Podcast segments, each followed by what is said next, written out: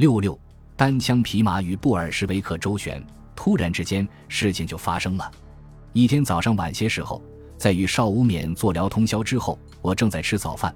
麦克唐纳回忆说，一个年轻的女孩按响了我家前门的门铃。这位访客看上去有些衣冠不整。他介绍自己是玛丽尼古拉耶夫娜，问麦克唐纳是否可以私下谈谈。一进门，他就递来一封信，信是英国军事特派团的负责人给麦克唐纳的。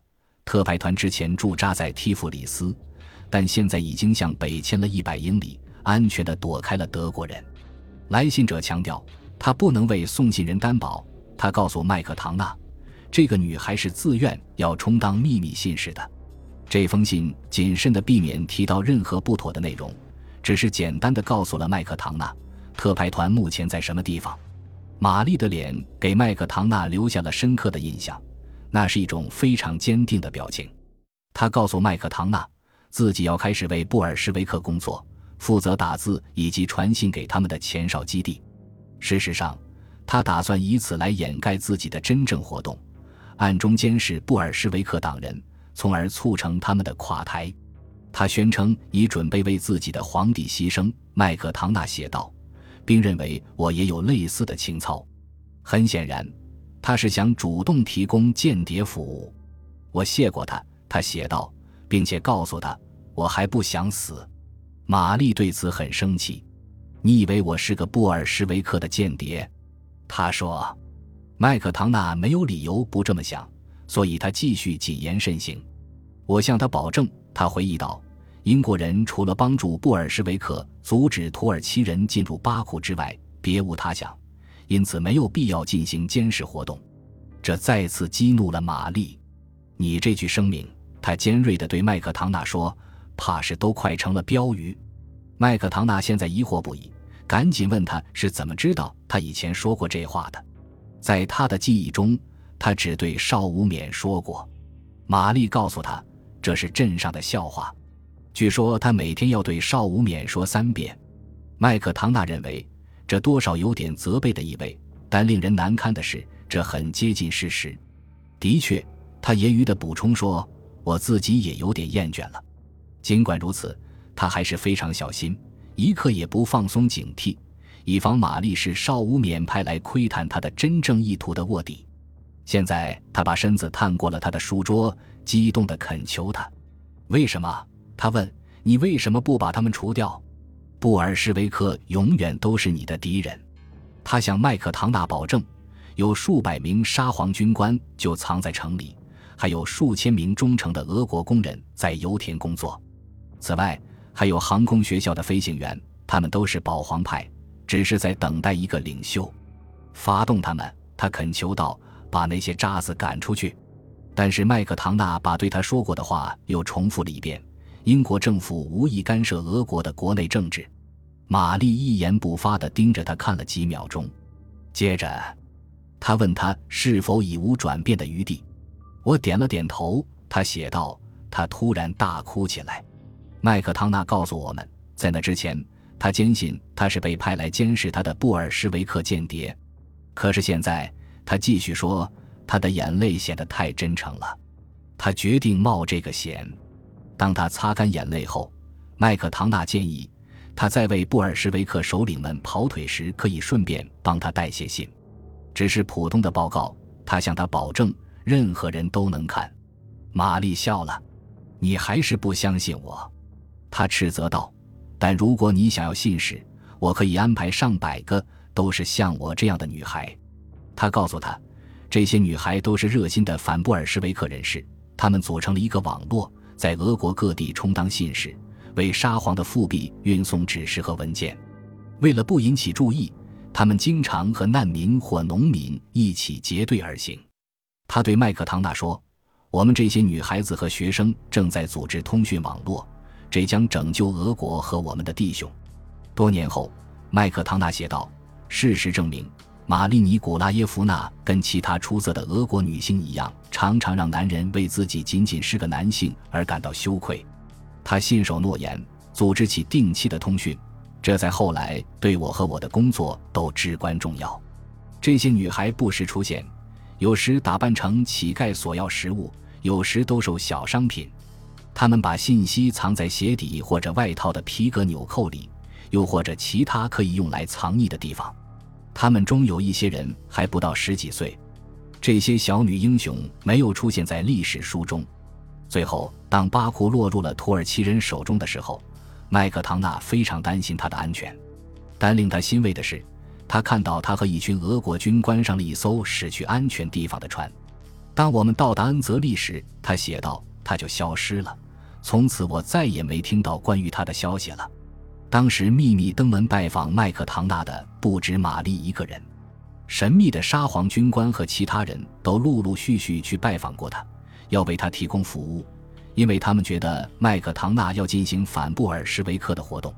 他们当中有许多人，他写道，一看就是布尔什维克间谍。他们想知道我在做什么，但其他大多数人可能是真心的。不过，他对所有人保持慎言慎行。他建议他们向负责保卫巴库的布尔什维克当局提供他们的军事技能和经验。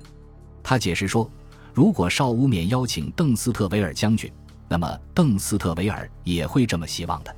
有一次，一位前沙皇上校对麦克唐纳的建议非常愤怒，他威胁说，如果麦克唐纳不道歉，他就要打人了。但麦克唐纳承担不起任何风险。事实上。这样的事情使他非常尴尬。这些前沙皇军官的来访，他写道，自然让我受到了怀疑。邵武冕开始对麦克唐纳冷淡起来，还对他说：“如果有什么重要的事情要说，就去办公室，别再去家里了。”我怀念跟他的家人见面的那些愉快的时光。麦克唐纳回忆道：“很遗憾，我不能再和他的小儿子扮演被废除的大公了。”麦克唐纳自己的妻子和孩子早就被送回英国安全的地方了。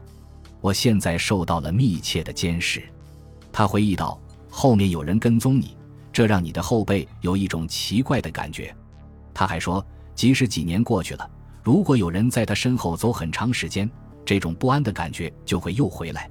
布尔什维克还不是很擅长跟踪人，不过当他们认为你发现自己被尾随时，就会采用一种叫传递你的网络继续跟踪。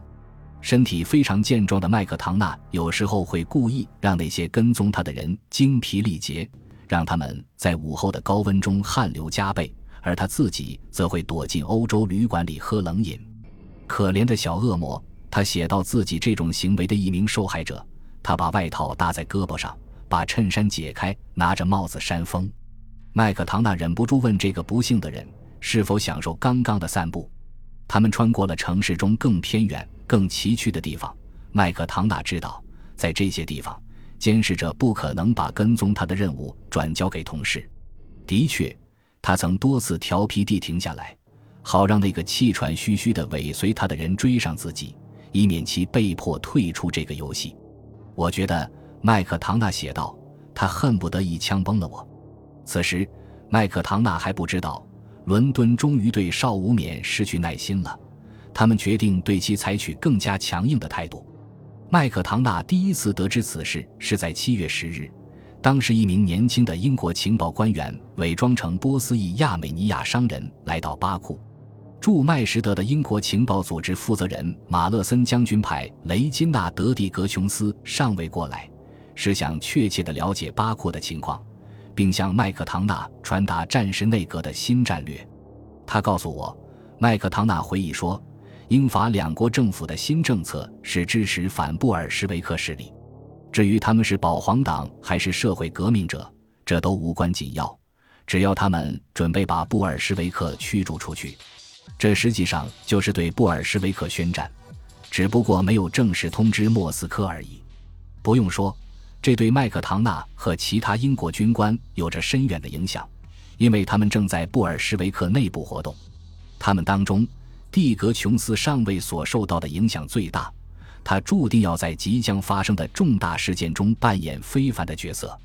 蒂格琼斯是一个非常专业的人，麦克唐纳很快就能看到这一点。如果有谁天生就适合当情报官员的话，那肯定是蒂格琼斯。他的童年和成长经历让人想起吉卜林笔下的金。金是一个孤儿，在他还是个孩子的时候，就被招募并训练，以响应将来大博弈的召唤。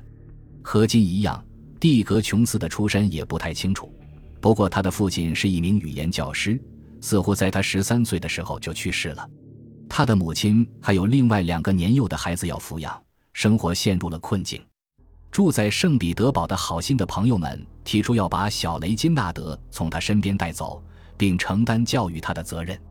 他在很小的时候就展示出自己的语言天赋，并被送到位于沙俄首都的一所由德国人开办的语言学校学习。